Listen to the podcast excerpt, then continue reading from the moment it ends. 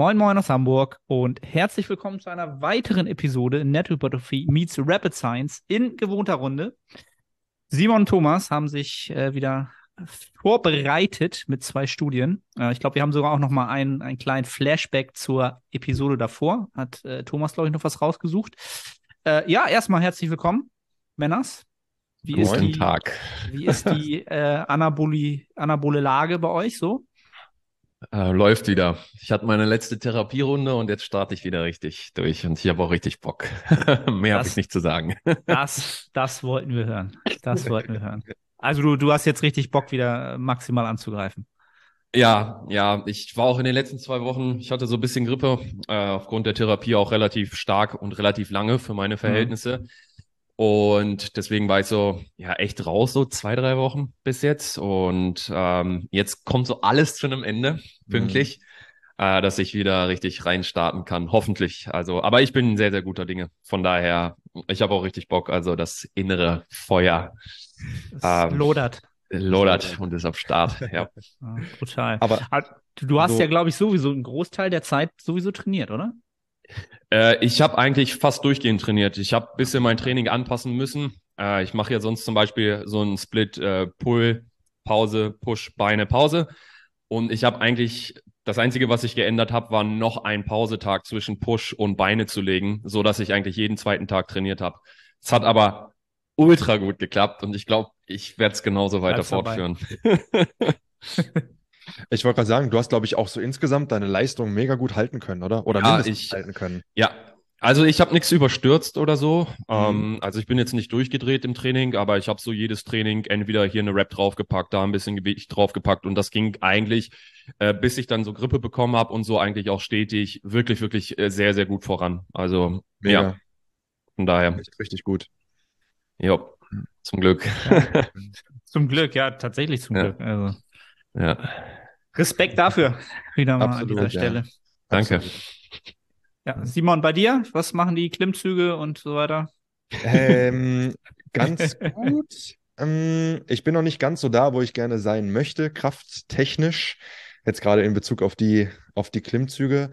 Aber ich bin jetzt, ja, gerade so innerhalb der letzten ein bis zwei Wochen wieder auf ein Niveau gekommen, äh, ich sag mal, es ist eine ganz gute Ausgangslage für das, was jetzt hoffentlich dann die nächsten äh, Wochen und Monate dann so, so kommen wird. Also irgendwie, ich glaube, ich habe es in der letzten Folge auch schon mal gesagt. Mhm. Ich habe dieses Jahr, obwohl ich überhaupt keine langen Ausfälle oder sowas hatte, abgesehen mal von, ich glaube, eineinhalb Wochen Urlaub, ähm, irgendwie habe ich total lange gebraucht, um so wieder richtig auf ein gutes Niveau zu kommen. Ich weiß nicht warum, also ganz, ganz seltsam. Aber ähm, genau, das passt jetzt eigentlich wieder ganz gut. Ich würde sagen, ich bin fast wieder auf dem Level wie Ende letzten Jahres. Und äh, ja, jetzt schauen wir mal, was noch so geht. Was, was ist denn momentan so dein Klimmzug Rap Max? Mein Klimmzug Rap Max, also kommt drauf an, in welchem Wiederholungsbereich natürlich. Egal, was du da Also machst. jetzt, mein letzter, mein letzter absoluter PR waren äh, 40 Kilo auf 10 Reps, also 40 Ach, Kilo Zusatzgewicht. Ähm, und 60 Kilo auf drei Reps. Das war so das Schwerste, was ich, was ich dann gemacht habe. Bei, bei welchem Körpergewicht? Äh, aktuell so 94, 95. Das ist nicht mal stattlich. Ey, man muss ja auch dazu sagen, Simon ist lang. Ne? Also, das ist kein kleiner Mensch. Also, wie, Simon, wie groß bist du? 1,90, 92? 1,90, ja. Ich sehe halt neben ja. dir immer nur klein aus. Das stimmt. Aber auf die, auf die Länge mit Klimmzügen ist, ist stabil. Also Simon ist echt stabil. Ich weiß noch damals in der Krafthalle in Leipzig, mhm. mhm. habe ich dich doch einmal herausgefordert, ne, zu Klimmzügen. Ich glaube, da haben wir einen One, One Rep Max gemacht, wo ich eine große ja, haben wir. hatte. Stimmt, stimmt, ja, stimmt. Ja. ja ich ja. war auch nicht schlecht, aber ich bin gegen dich auf jeden Fall abgeschmiert. Also Simon ist schon ziemlich stark, äh, was das Ganze angeht. Ja, ich weiß auch nicht. Irgendwie das, äh, das ist einfach ein Lift, der liegt mir halt einfach. Also ich würde auch nicht mal behaupten, dass ich da jetzt besonders viel, oder ich mache es schon viel, aber jetzt keine super Special-Techniken oder irgendwelche Geheimnisse mhm. oder es ist einfach, einfach glaube ich, einfach, einfach, einfach hoch. Einfach ziehen. Einfach ja, ziehen. Einfach das ziehen. ist ja dieser Tage quasi fast schon äh, verpönt. Ver ja, verpönt ist genau das richtige Wort. Du machst Klimmzüge. Das ist, ja, ja, das ist, ja, Hab das ist auch, also für. nicht mehr gesehen. Ja, aus Hypertrophie-Sicht bringt es auch gar nichts. Also, ja. nee, ne? ist halt nur stark, ne? Also, genau. ja. und lang. Stark und, stark und lang. Was passiert, wenn man Klimmzüge macht? Man wird stark und vielleicht, vielleicht auch länger tatsächlich. Das Macht auch Sinn, wenn du da hängst. Stretch. Ah ja, klar. Ja, wenn du da hängst, die Muskelfasern ja. werden länger, ganz klar. Absolut. Und mit steigendem Zusatzgewicht zieht ja. halt die Wirbelsäule immer mehr auch in die Länge und die Muskulatur natürlich ebenso. Das Simon war davor auch nur 1,80, jetzt ist er 1,90. jetzt ist es raus. Jetzt ist es raus. Ja. Ah, okay. haben, haben wir schon mal ein Update gehört, was da los ist bei den Jungs. Ähm, ja, ich glaube, wir, wir starten mal, wir starten mal in die, in die, in die Themen, die alle dann interessieren.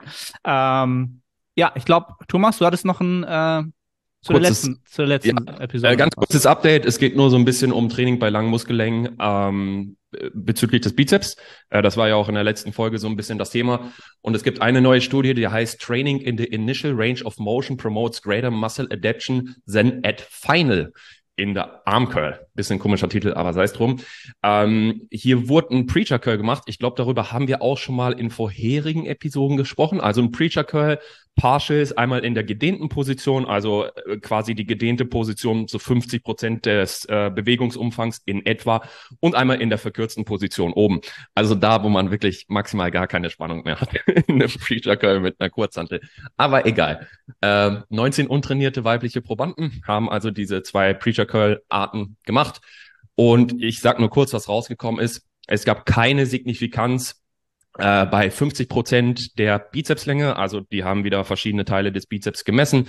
Einmal war bei 50 Prozent der Länge, äh, dort hat man äh, keine Unterschiede festgestellt und auch in der gesamten Summe des Bizeps wurden keine Unterschiede festgestellt. Wo es eine Signifikanz für die gedehnte Position gab, äh, war bei 70 Prozent der Länge des Bizeps und äh, ja, ich sag mal, die Ergebnisse gehen ähm, so in die Richtung von, ich glaube, das war Sato et al., der die Studie gemacht hat, 2019, 2021, weiß ich nicht. Äh, eigentlich fast identisches äh, Studiendesign. Ähm, der hat damals ein bisschen bessere Ergebnisse äh, für die gedehnte Position ähm, ermittelt. Und ja, hier waren es leicht bessere Ergebnisse für die gedehnte Position, so ähm, ja, zusammenfassend zu sagen. Ja, ich wollte nur ein kleines Update geben. Also Wird's? weiterhin, weiterhin der Knüller. Äh, vielleicht, Arne, ganz kurz. Ich habe äh, vor ein paar Tagen äh, so ein kleines Overview bei Instagram gegeben. Habt ihr, glaube ich, beide gesehen, ne? Ja, Und ja, auch ja. geteilt. Also danke dafür nochmal. Also ein kleines Overview gegeben über ähm, Training beim langen Muskellängen, speziell was den Bizeps angeht. Deswegen habe ich das hier auch nochmal reingebracht. Und Training bei langen Muskellängen für den Bizeps, die Ergebnisse sind halt, die sind da, die sind ein bisschen besser in der gedehnten Position, so insgesamt gesehen, aber wirklich nicht viel, würde ich sagen. Und äh, die Ergebnisse habe ich dann in meinen Stories präsentiert und halt auch so meine Meinung dazu gesagt, dass ähm, an der Stelle die Studienlage jetzt für den Bizeps jetzt nicht speziell super gut aussieht. Hey, und ihr glaubt nicht, was ich für was ich für Nachrichten bekommen habe. Ne? Also da war alles mit dabei. Die Leute waren teilweise richtig, richtig sauer dass ich quasi diese vier, fünf Studien da vorgestellt habe und gesagt habe, das sieht halt nicht so geil aus. Also so wie bei manch anderen Muskeln. Und dann kamen solche Nachrichten wie, ah, glaubst du das etwa wirklich? Und bla bla bla bla bla. Und ich denke mir nur so, ey, ich glaube gar nichts. Ich gucke mir einfach nur die Ergebnisse an, so, weißt du, und sag dir, was die Ergebnisse geben und nicht, was ich glaube. Also ich glaube zwar auch noch ein paar Sachen dazu, aber die Ergebnisse sind, wie sie sind. und da waren echt manche richtig, richtig pissig. Also ihr, ihr kennt es ja bestimmt bei Instagram, ne? wenn Leute mit so, einem gewissen Unterton äh, dir Nachrichten schreiben. Und ich denke mir nur so, komm, geh weg. Also wirklich, weil ich präsentiere einfach nur die Studien und die Ergebnisse. Äh, meine Meinung war eigentlich weitestgehend außen vor.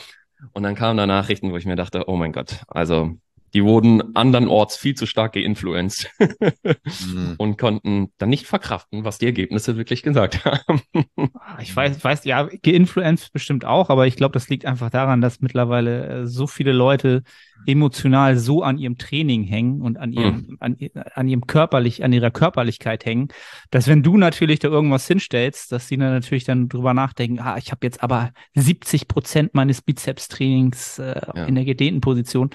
Weißt ja. du, das für die natürlich, äh, das sofort ein Angriff auf deren äh, Arbeit ja. des letzten Jahres oder der ja. letzten zwei Jahre und dann, ja, äh, und weißt du, die, das ist so. Verstehe ich, verstehe ich. Und die Sache ist auch überhaupt nicht schlimm, weil ich ja auch nicht gesagt habe, dass gedehnte Positionen schlecht sind oder so. Die waren halt nur nicht wirklich mega viel besser als manch andere Positionen. Also da war sogar eine Studie bei, die ich hier letztes Mal vorgestellt habe, wo de facto die eigentlich kürzere Position besser hypertrophiert hatte.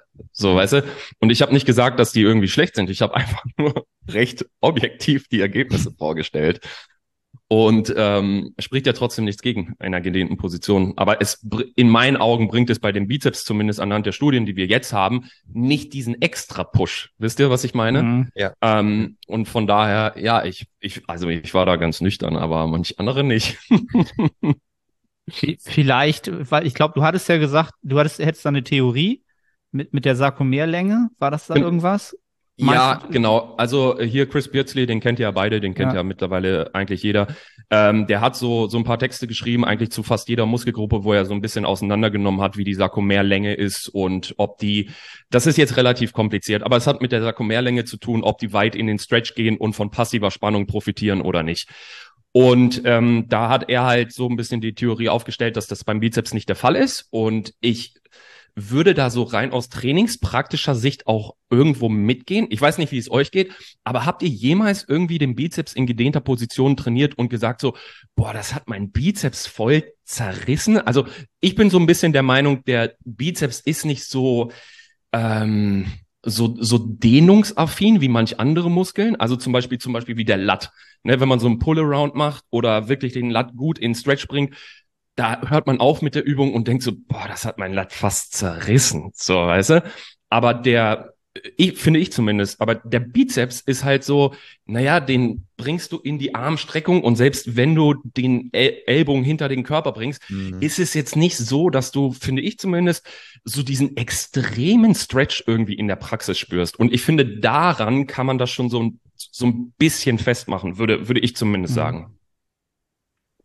Ja, wird auch übereingehen. Also ich habe das das gleiche immer so bei Schulter, seitlich, seitlicher Schulteranteil mhm.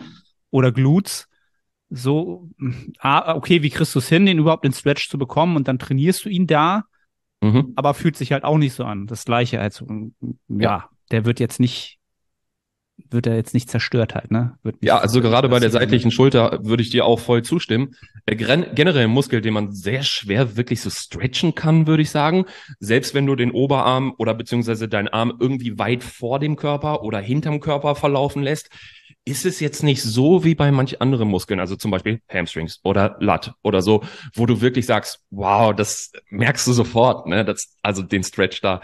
Ähm, ja, würde ich dir definitiv äh, zustimmen ja, da brauchen wir dann nochmal ein paar interessante äh, Studien äh, oder interessante Studienmuster, die dann noch hoffentlich bald kommen.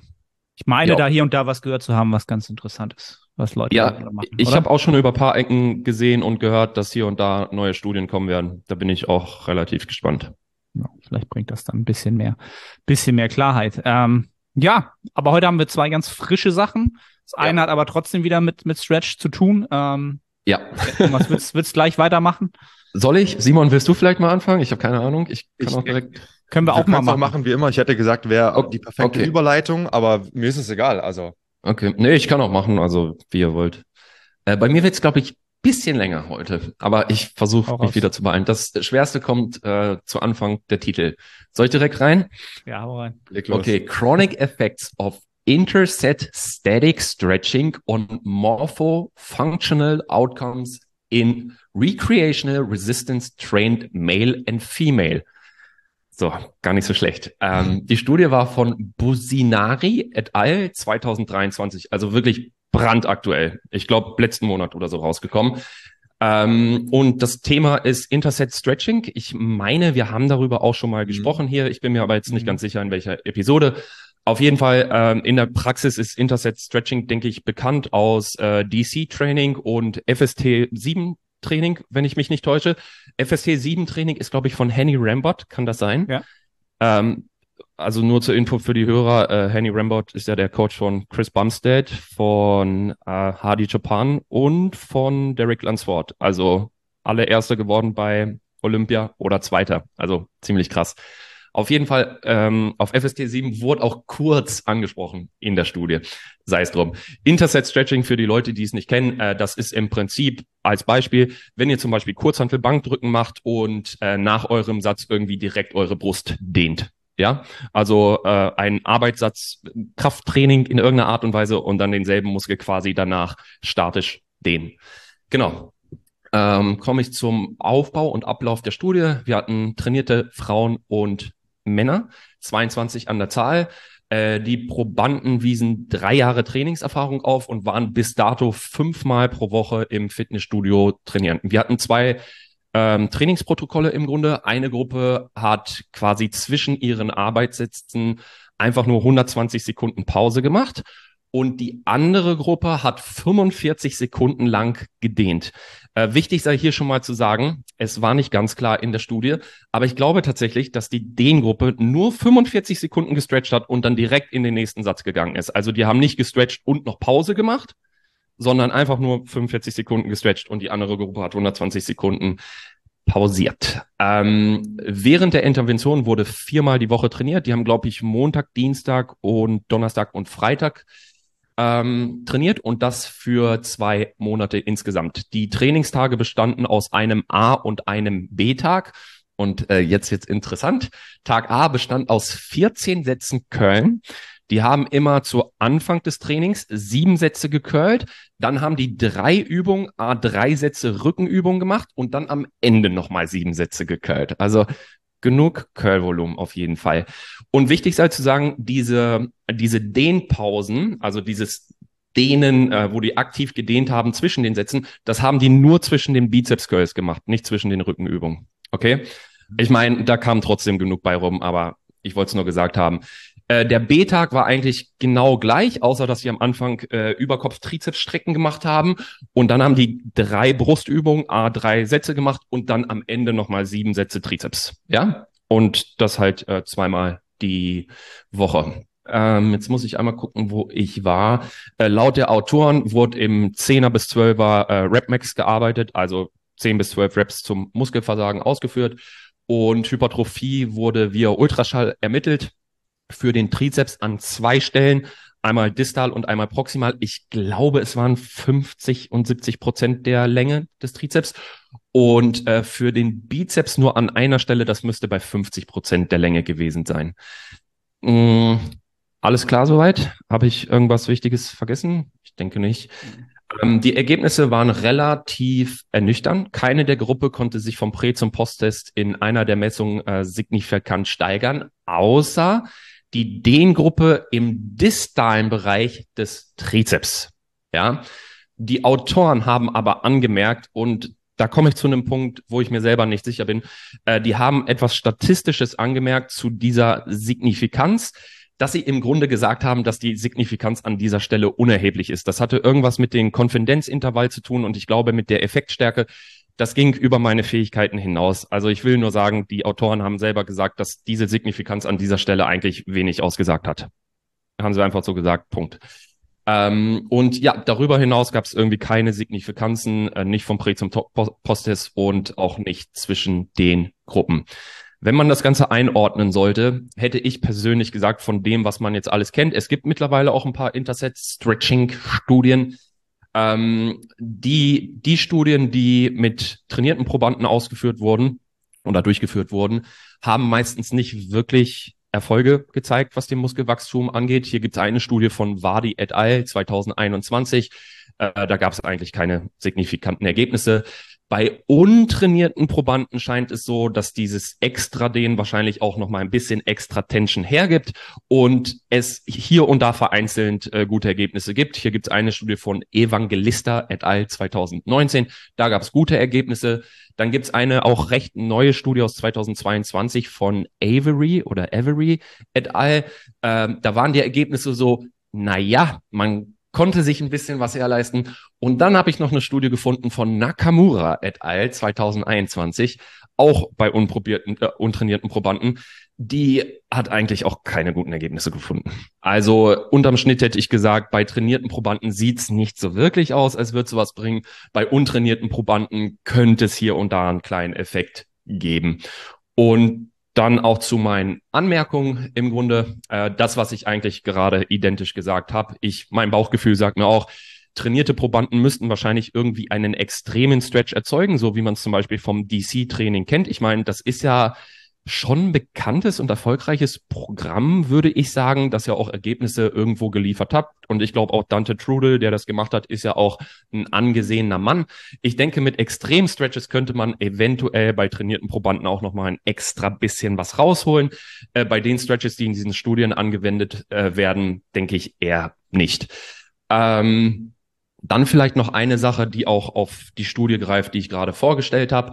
Äh, hier sei noch wichtig zu sagen, dass die Dehnungsgruppe äh, signifikant an Performance eingebüßt hat. Also was Sets mal Reps mal Kilos angeht, äh, das haben die auch ermittelt. Da war die Dehngruppe, die hatten quasi einen signifikanten Drop in der Performance im Vergleich zu der anderen Gruppe.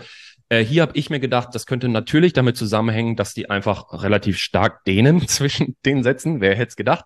Und natürlich zum anderen, was man nicht vergessen darf, dass wenn sie wirklich nur 45 Sekunden pausiert haben, ähm, die Pause schlichtweg zu kurz war im, im Vergleich zu den anderen.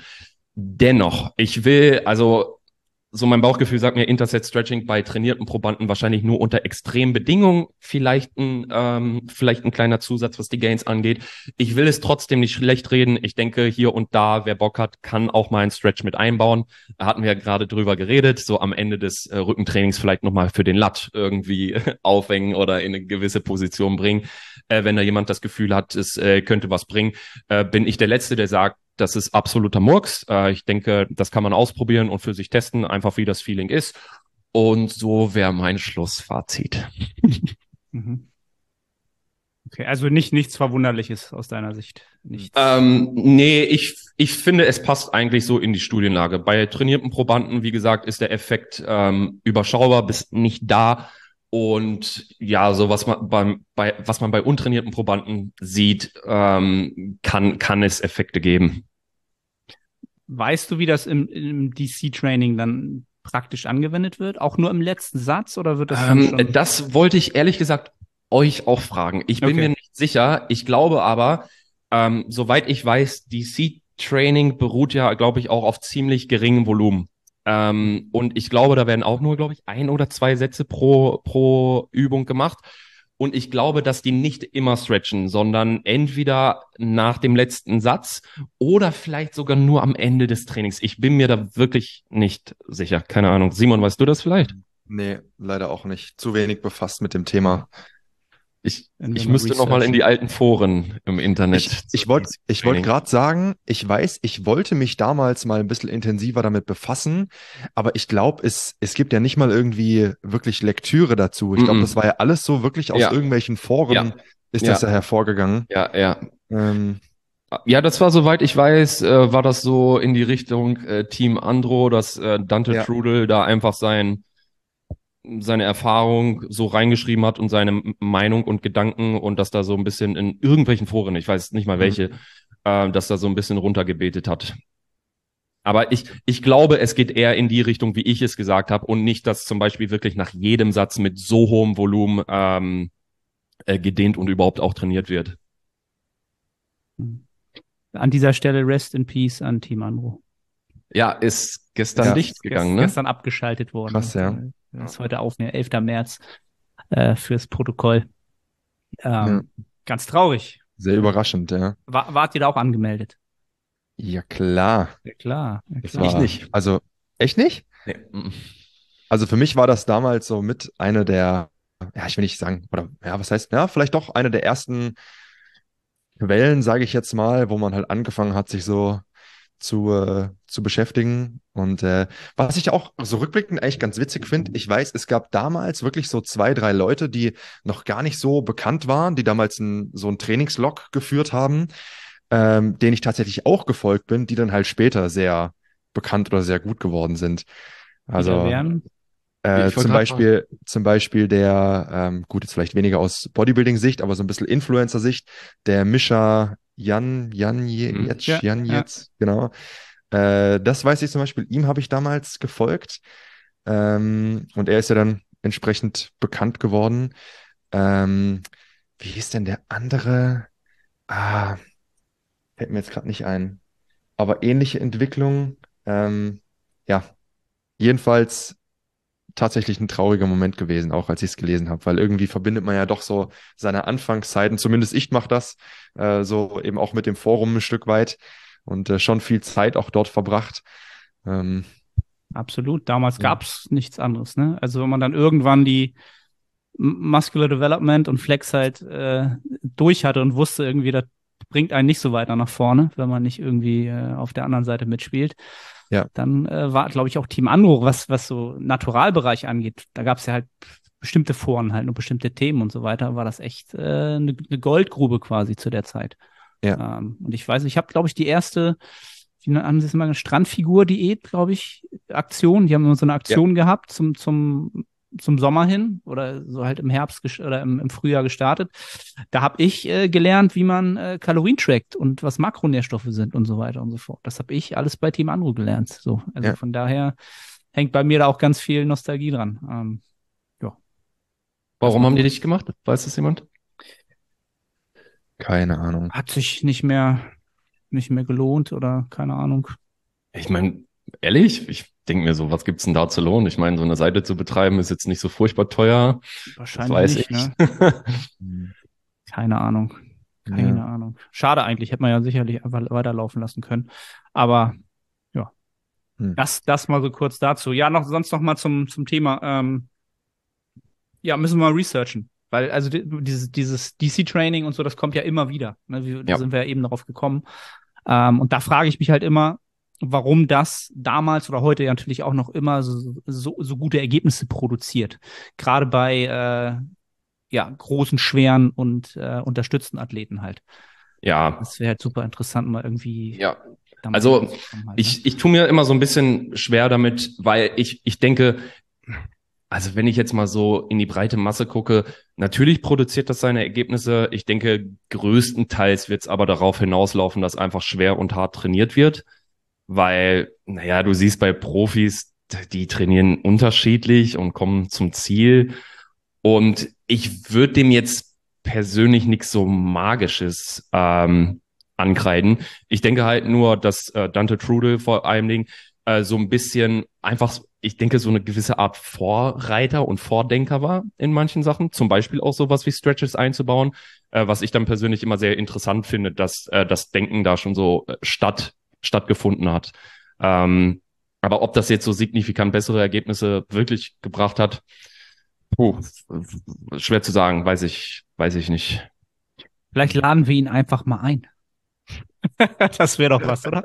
Wenn er auf Schick einmal mal eine Anfrage raus, vielleicht. Ohne, Spa ohne Spaß mache ich auf jeden Fall. Ähm, ich habe das super, super oft schon gehabt damals, als ich den Podcast gestartet habe, wo wirklich, da gab es den halt noch gar nicht so, wo ich random Leute gefragt habe und die äh, innerhalb von fünf Minuten zugesagt haben.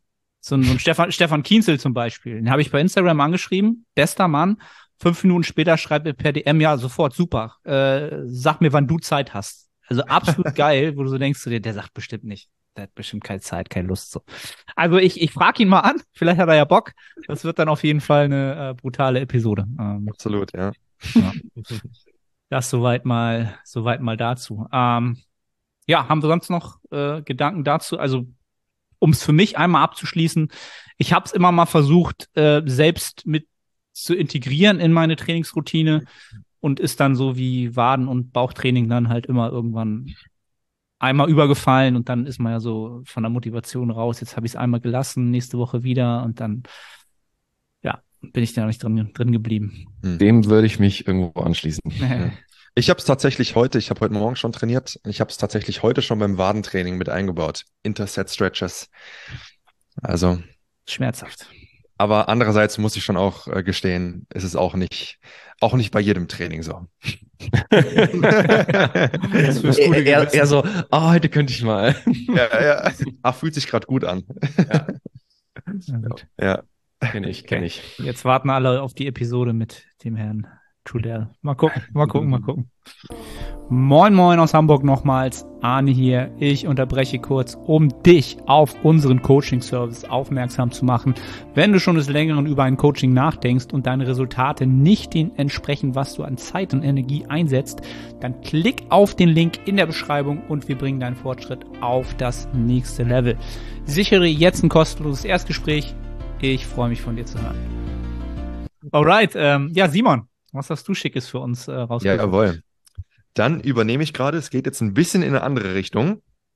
Ähm, der Titel der Studie, die ich heute mitgebracht habe, lautet Effects of a Flexible Workout System on Performance Gains in College Athletes. Die Studie ist von 2021, also nicht ganz so brandaktuell wie die von äh, Thomas, aber nichtsdestotrotz immer noch sehr aktuell.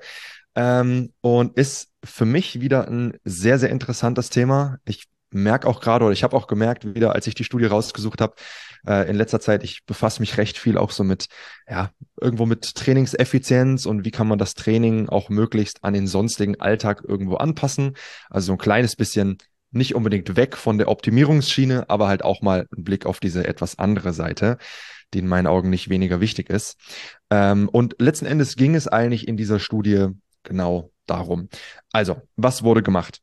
Es wurden insgesamt 32 Frauen und Männer untersucht. Es war eine gemischte Studie. Ähm, direkt schon mal vorneweg. Es heißt ja hier in College Athletes. In der Studie oder aus der Studie geht hervor, dass das Lacrosse-Spieler waren. Ähm, es wurden auch die Kraftwerte im Bankdrücken und im Kreuzheben quasi bei Start der Studie mit angegeben. Das Problem dabei war, es wurden halt nur Mittelwerte angegeben. Und ich meine, wir haben halt hier beide Geschlechter mit in der Studie vertreten. Und dementsprechend ist das so ein bisschen schwierig zu sagen, ob die Leute jetzt schon eine gewisse Trainingserfahrung hatten. Das wurde nämlich, zumindest ich habe es nicht rauslesen können, äh, oder ob die mit dem Krafttraining überhaupt nicht vertraut waren. Also gleich schon mal vorneweg. Im Zweifel würde ich behaupten, zwar sportliche Personen, aber wahrscheinlich jetzt nicht unbedingt Menschen, die sehr viel Krafttrainingserfahrung haben. Anyways, alle Probandinnen und Probanden durchliefen insgesamt drei Trainingseinheiten pro Woche für zwei Blöcke a vier Wochen. Also sprich insgesamt acht Wochen lang trainiert. Es wurde nur strukturiert in quasi zwei, vier Wochen Blöcke. Vor jedem Training haben die Probandinnen und Probanden einen Fragebogen beantworten müssen über ihre subjektive Bereitschaft für das bevorstehende Training. Und dabei hatten sie quasi drei Antwortmöglichkeiten. Ähm, das Ganze wurde farblich kodiert, also es gab die Antwortmöglichkeit Green, also Grün, Yellow, Gelb und Red, Rot. Und Grün sollte dafür stehen, dass sie sich also sehr gut fühlen, sehr bereit fühlen, äh, dass sie sowohl sich physisch als auch psychisch in der Lage fühlen, das Training jetzt gut zu absolvieren. Gelb war ja so ganz okay, jetzt vielleicht nicht super gut erholt, nicht super ready, aber auch nicht schlecht.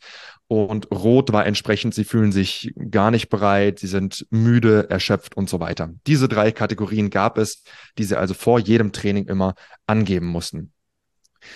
Jetzt wurden die Probandinnen und Probanden ähm, für den Verlauf der Untersuchung in eine von zwei Gruppen zufällig eingeteilt. Erstens gab es eine Flexible Periodization Gruppe, also eine flexible Gruppe sozusagen.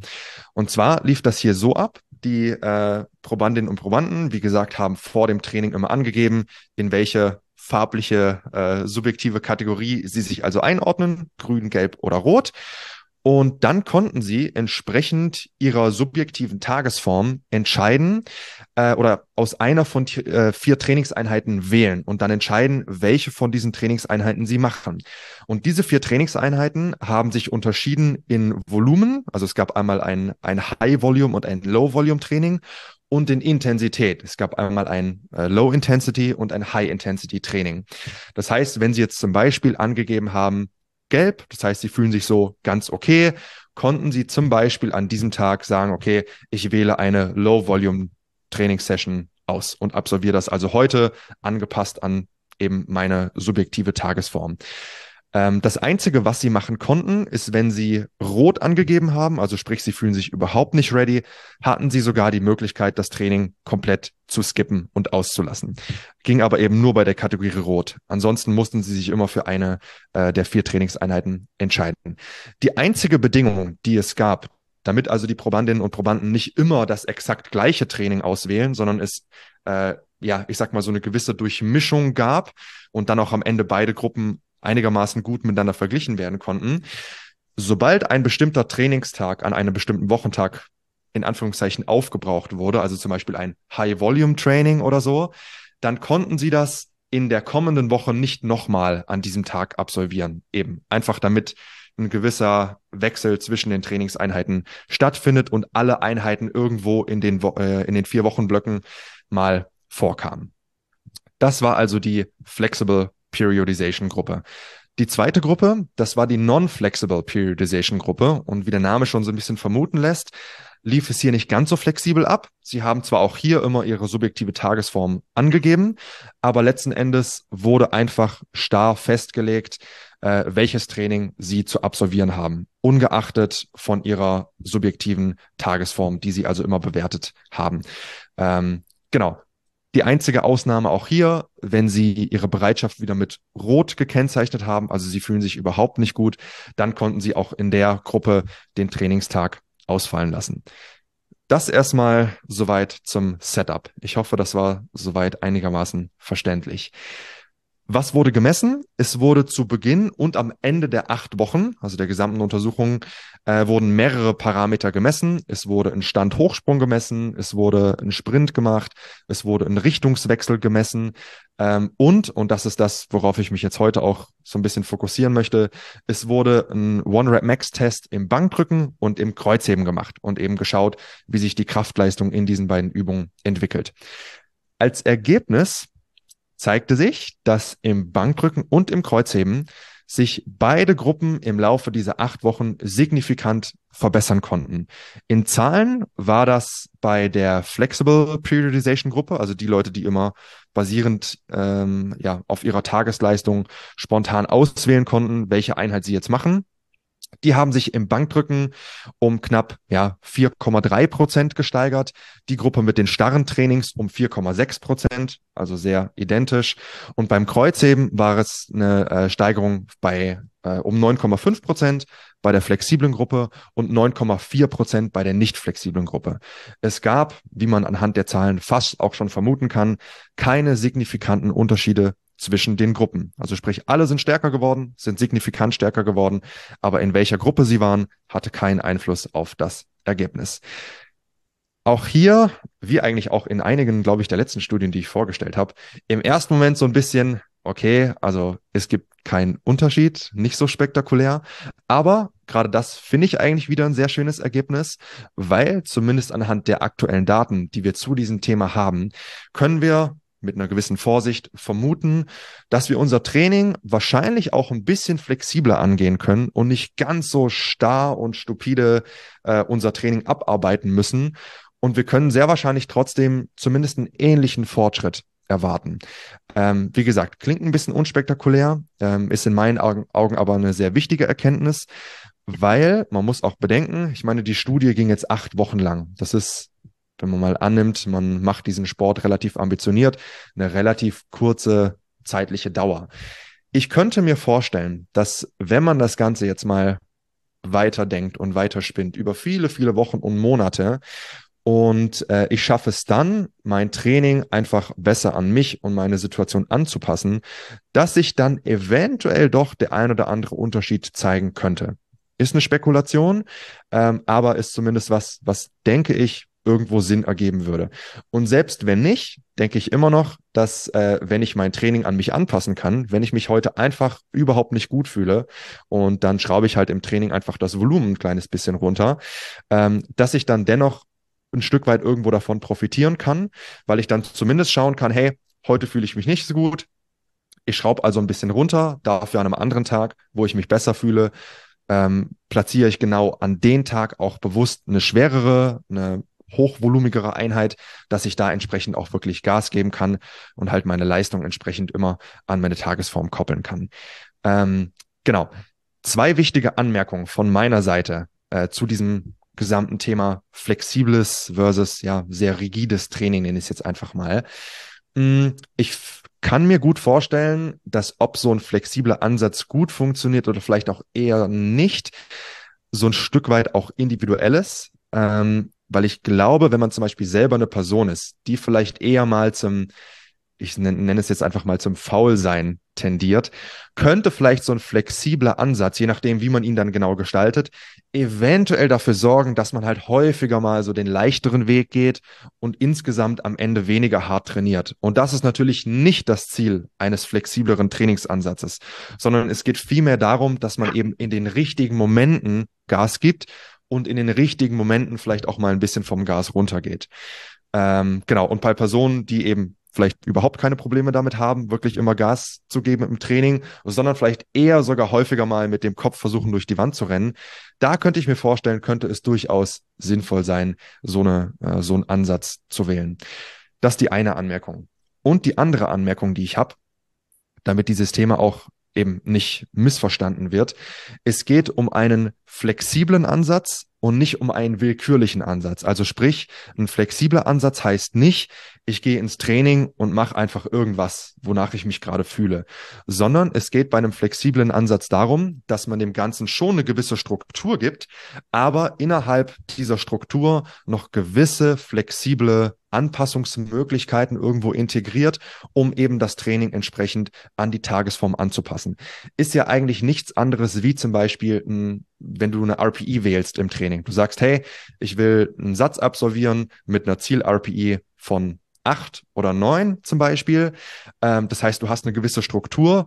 Welches Gewicht das aber jetzt genau ist, das entscheidest du am jeweiligen Trainingstag anhand deiner Tagesleistung. Ne?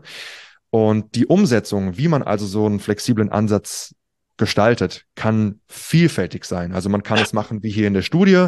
Man hat zum Beispiel vier verschiedene Trainingseinheiten, aus denen man auswählt, muss dann natürlich gucken, dass alle vier Einheiten irgendwann mal drankommen. Ähm, man kann aber auch zum Beispiel sagen, hey, ähm, man hat zum Beispiel äh, komplette Wochen, aus denen man wählt. Also man hat zum Beispiel eine schwere Woche oder eine hochvolumige Woche oder eine leichtere Woche und dann je nachdem kann man da ein bisschen spielen. Also da gibt es verschiedene Möglichkeiten, wie man das äh, umsetzen kann. Aber eben, es geht immer darum, es, es sollte eine Struktur gegeben sein, nur innerhalb dieser Struktur darf dann durchaus eine gewisse Flexibilität auch noch vorhanden sein. Und wie gesagt, zumindest anhand der aktuellen Studienlage ähm, kann man mal mindestens mit äh, gleich guten Ergebnissen rechnen, wie es auf lange Sicht ist. Das äh, ja, wird sich dann hoffentlich noch in weiteren Studien zeigen. Sehr interessant. Du, ja. Kennst du vielleicht noch andere Studien, die so in die Richtung gehen? Ja, es gibt, es gibt ein paar. Ähm, es gibt halt relativ viel auch im Ausdauersport was dann für uns so, mhm. naja, semi-gut übertragbar ist. Ähm, aber wahnsinnig viel gibt es nicht, aber eben so eine mhm. Handvoll auf jeden Fall. Ja, mir kam, kommen jetzt zumindest gerade neben der hier noch zwei andere in den Sinn. Ja, ich, weil ich habe mich auch mal so ein bisschen in das Thema reingelesen. Nicht, nicht zu krass, nur ein bisschen oberflächlich, weil ich damals was für Rapid Science machen wollte und so weiter. Mhm. Und ähm, wenn ich mich nicht täusche, habe hat mir die Studienlage damals den Eindruck so vermittelt, dass so ein recht flexibler Ansatz eigentlich gar nicht so viel schlechter ist. Ähm, mhm. Die zwei Studien, die ich, das waren auch zwei Studien. Ich weiß nicht mehr ja. welche von wem. Äh, da waren die Ergebnisse aber kein großer Unterschied. Ja. Aber ich weiß, es wurde eine Zeit lang immer so propagiert und auch von höchst, höchsten Stellen, dass man unbedingt eine feste Routine haben muss, dass man immer den Progress anpassen muss und das sagen auch Studien und bla bla bla. Und dann habe ich mich mal reingelesen und ich dachte mir nur so, so eindeutig sieht das hier nicht aus. also ich verstehe natürlich nicht. die Ansätze ja. dahinter, völlig klar, ähm, propagiere ich auch. Aber die Studien, die es dazu gab, die waren so, mh, hm, also ja. ich würde jetzt nicht unbedingt heranziehen, um diesen Punkt zu bekräftigen. nee, also würde ich auch behaupten, anhand dessen, was man aktuell hat, so eine ganz klare Aussage kann man nicht treffen. Ja. Also weder für das eine noch das andere. Ne? Ja. Hm. ja. ja. Also ich, ich würde ja mal behaupten, so wie Thomas das eben auch schon angemerkt hat, dass wahrscheinlich weiß ich nicht, 95 Prozent der Zuhörer wahrscheinlich nie daran gedacht haben, das Ganze flexibel anzugehen. Mhm. Genau aus dem Grunde heraus, dass eigentlich 99 Prozent der Informationen, die da draußen sind, aus wirklich ähm, ja nicht flexiblen Ansätzen einfach äh, mhm. rausdestilliert wurden oder ja. auch als Empfehlung rausgegeben wurden und dann einfach ja. man auch gar nicht darauf kommt, Ähm, und deswegen finde ich auch wieder genau wie Simon, wie du das gut gesagt hast, ist das wieder sehr unspektakulär, aber gleichzeitig mhm. sehr, sehr ähm, erhellend und vielleicht auch äh, für den einen oder anderen ein, ein mhm. Aha-Moment, dem Ganzen ja. vielleicht in dem Moment, wo er davon profitieren könnte, eine Chance zu geben. Ja. Ganz einfach aus dem Grund heraus, den du auch schon wunderbar aufgezeigt hast, dass der typische Bodybuilding-Monk, so nenne ich, äh, oder Bodybuilding-Autist vielleicht kann man das auch sagen, einfach nicht davon ab kann, einfach mal weniger ja. zu machen oder mal weniger Intensität, weniger Volumen. Ähm, und das kann ich auch ganz klar so auch aus, dem, aus, aus der Klientenarbeit heraus sagen. Das fällt den meisten unfassbar schwer. Ne? Und andersrum genau die Leute, die halt vielleicht einfach nur ein bisschen abnehmen wollen und ein bisschen Muskulatur aufbauen wollen, wenn man denen dann die Flexibilität gibt, genau, nutzen das dann auf der auf der anderen Seite dann aus. Sagen, ja, aber da hatte ich ja an dem Tag keine Ahnung, ne, mein Auto war kaputt oder so oder dies oder das, was ja auch alles ganz normale Gründe sind. Aber es kann auch ganz was anderes sein. Aber das wird dann natürlich ganz schnell als Einladung genommen zu sagen, ja, diese Woche habe ich dann auch nur zwei Einheiten gemacht. Aber ja. Genau.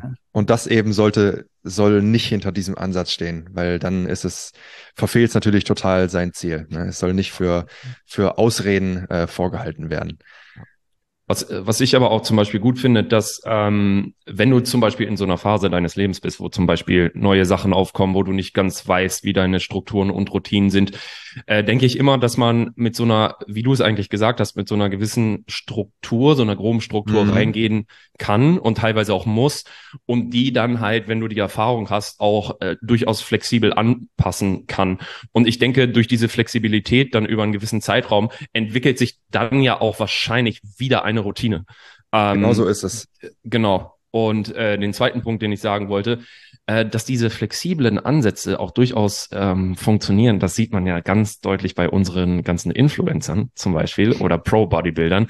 Äh, Chris Bumstead ist ja einer der wenigen, den ich so wirklich ab und zu verfolge bei YouTube. Und der Kerl, der macht ja nie ein Workout nochmal. Also mhm. jedes Workout ist bei ihm komplett anders, irgendwo anders. Also auch schon die Location kann gar nicht gleich trainieren. Ja. ja. Und natürlich sind das genetisch absolute Ausnahmen, aber trotzdem, viele Pro-Bodybuilder in meinen Augen trainieren sehr, sehr viel nach Gefühl. Ja. Ähm, ich war ja letztens auch hier mit Daniel Kubik, den kennt ihr ja beide, äh, trainieren, ja. und er meinte auch zu mir, ey, ich bin so viel unterwegs und an so vielen anderen Orten stellenweise, ich muss flexibel sein. Ich, ich, ja. ich krieg's sonst überhaupt nicht rein und ähm, trotzdem funktioniert's ja bei ihm. Klar, ähm, genetische Ausnahmen, muss man hier an der Stelle, denke ich, auch äh, sagen. Nichtsdestotrotz, ich denke, wenn du die nötige Erfahrung auch irgendwann hast und vor allen Dingen zum Beispiel auch weißt, wie man zum Muskelversagen trainiert oder nah dran, ähm, dann kannst du durchaus flexibel auch in verschiedenen Gyms trainieren. Wenn du weißt, was du angreifen musst muskulär und weißt, wie du hart trainierst, äh, dann ist es in meinen Augen auch durchaus möglich, auch Gains, gute Gains zu machen. Absolut, absolut. Und ich glaube auch, ähm, weil Arne, du hast es vorhin ja schon schön gesagt, so der Bodybuilding-Monk, dem fällt das extrem schwer, so aus seiner Routine auszubrechen und das muss alles, Monster muss 43 Minuten vor dem ersten Satz stattfinden, ansonsten klappt das Training nicht. Ähm, ich finde, das ist durchaus auch eine Sache, die man ein Stück weit irgendwo üben kann. Also, dass man, wie soll ich sagen, also, dass man dieses, dass dieses flexibel sein ist eine Sache, die kann man ein Stück weit irgendwo erlernen und sich dann auch weniger zu stressen. Weil ganz ehrlich, irgendwann im Leben, wenn man halt vielleicht nicht mehr Student ist und irgendwann vielleicht mal arbeitet und Familie hat oder sei es drum, irgend, jeder hat irgendwo noch, die meisten von uns, ein normales Leben neben dem Sport. Und ähm, wenn man dann zu verbissen versucht, an seiner Struktur festzuhalten, es wird nicht funktionieren. Dann ist es wirklich ein, entweder das Training klappt halt mal gut oder es ist eine Vollkatastrophe. Und dann dieses immer diese extremen Ups und Downs sind einfach nicht nachhaltig. Und deswegen glaube ich eben, man kann das ein Stück weit lernen und sobald man das mal ganz gut drauf hat, dann dann stresst einen auch nicht mehr, wenn man weiß, okay, jetzt die nächste Woche bin ich halt unterwegs und dann muss ich in anderen Gyms trainieren und man eben, man bekommt dann ein Gespür, wie kann ich dann mein Training entsprechend daran anpassen und trotzdem ein effektives Training durchlaufen. Ne? Mhm. Ich erkläre das Klienten auch immer ganz gerne an dem, an dem Beispiel vom, von der Ernährung. Ne? Also die ja. unter euch, die jetzt Flexible Dieting kennen, If It Fits Your Macros kennen und das alles äh, irgendwann mal durchlaufen haben, äh, für die ist Ernährung jetzt einfach ja durchgespielt und die, die machen das ja auch flexibel. Ganz flexibel unter Umständen im besten Falle. Natürlich gibt's immer diese Grundstruktur und das Grundwissen und die Erfahrungswerte und dann ist das sehr, sehr leicht umzusetzen. Und im Umkehrschluss, warum sollte das fürs Training nicht genauso funktionieren? Halt, ne? Das Ja. ist so, Super ja, okay, stimmt, ja, habe ich ja da auch geschafft. Aber beim Training, wie gesagt, da hängen wir emotionaler halt meistens immer noch mehr dran, so an, an der Leistung und an, der- an der Performance und vor allen Dingen auch an den Umfängen. Aber ähm, ja, da kann ich selbst aus meiner Erfahrung jetzt aus den letzten Jahren einfach wiedergeben. Davor das Jahr war ich in der Prep. Da zwingst du dir sowieso ein Konstrukt auf, ähm, weil du einfach Angst hast, Muskulatur zu verlieren ähm, habe ich das natürlich auch stringide durchgezogen, auch mit einem kleinen Baby zu Hause und so weiter und so fort. Und das Jahr darauf, ähm, wo das dann nicht mehr der Fall war, habe ich genau dieses flexible Training für mich ähm, definitiv entdeckt. Also ich habe eine Grundstruktur, ja, die muss halt abgearbeitet werden, aber ob ich sie in sieben Tagen abarbeite, in zehn Tagen oder vielleicht auch so manchmal in 14 Tagen, das ist halt davon abhängig, wie viel Stress ich halt habe und welche Option ich halt habe, das überhaupt qualitativ und sinnvoll pro Einheit überhaupt zu tun. So, und ähm, da muss man, in die Bredouille muss man vielleicht auch erstmal kommen, damit man überhaupt dem Ganzen erstmal eine Chance gibt in den meisten Fällen. Ja. Ne? ja. Also wichtig, wichtig, wichtig, das mal angesprochen zu haben für die äh, Leute, die da ähm, vielleicht Probleme mit haben, mal eine Einheit, wenn man sich nicht so gut fühlt oder vielleicht, ich werde vielleicht ein bisschen, ah, ich habe Angst, krank zu werden oder so, aber ich, ich, ja, den Leg Day hole ich noch rein, so weißt du, diesen, ja, dann wird das schon gut gehen. Dann habe ich das auf dem Konto. Kennt ihr das? Wenn dann so jemand sagt, so dann Klient sagt, ja, dann, ich wollte das noch reinkriegen, weil dann habe ich das auf dem, habe ich das so drin im System. Dann ist das, ist das nicht, ist das nicht mehr weg. So, das ist also, das ist manchmal wie so ein Konto gesehen wird. Ja, ähm, cool. Sehr schön, sehr schön. Ähm, ihr habt, macht, macht, habt ihr selbst so eine Ansätze aktuell? Wahrscheinlich schon. Das ist schon integriert. Ja, Allein in Umständen. Äh, ja, so, jein. Also ich denke, so ein klassisches Beispiel, wenn du zum Beispiel in einem überfüllten Fit One trainieren gehst, dann äh, musst du stellenweise flexibel sein, zum Beispiel auch was die ähm, Anordnung deiner Übungen angeht, zum Beispiel. Außer du willst da fünf Stunden verbleiben und jedes Mal aufs Gerät warten. Ähm, auch da musst du natürlich manchmal flexibel sein. Ich gebe es gerne zu. Ich mache es nicht gerne. Ich arbeite mein Training, wenn ich denn die Chance habe, gerne so ab, wie ich es mir aufgeschrieben habe, weil das hat ja auch einen bestimmten Sinn und Zweck, warum ich die Übung so aufgeschrieben habe. Aber ich denke, an solchen Stellen lebt man dann auch stellenweise einfach ein bisschen ruhiger, wie es äh, Simon schon so ein bisschen gesagt hat, äh, wenn man dann auch sagt, okay, komm, geht heute nicht anders. Du musst die Übung hier hinstellen, du musst jetzt erst das machen und bla bla bla bla bla. Musst du halt durch und fertig. Yes. Ja, bei mir auch. Also ich, ich habe auch äh, eine gewisse Grundstruktur. Ähm, also ich schaue zum Beispiel, was ich, was ich eigentlich immer mache, ist, dass ich für eine relativ lange Zeit mir einen gewissen Übungspool sozusagen anlege, den ich auch dann über eine gewisse Zeit einfach abarbeite. Ähm, weil was ich zum Beispiel, das mache ich nicht so gerne. Ich gehe jetzt nicht ins Training und mache jedes Mal eine andere Übung. Das Ja. habe ich nicht so gerne. Also ich habe schon gerne eine gewisse Routine, was gewisse Übungen, was Maschinen etc. angeht, damit ich einfach auch da den Fortschritt irgendwo über Ja. lange Sicht erkennen kann und nicht, heute mache ich Klimmzüge, nächstes Mal mache ich einen engen Latzug, dann eine Latzugmaschine und dann mache ich das nächste Mal Klimmzüge in sechs Wochen. Das ist für mich zu wenig messbar.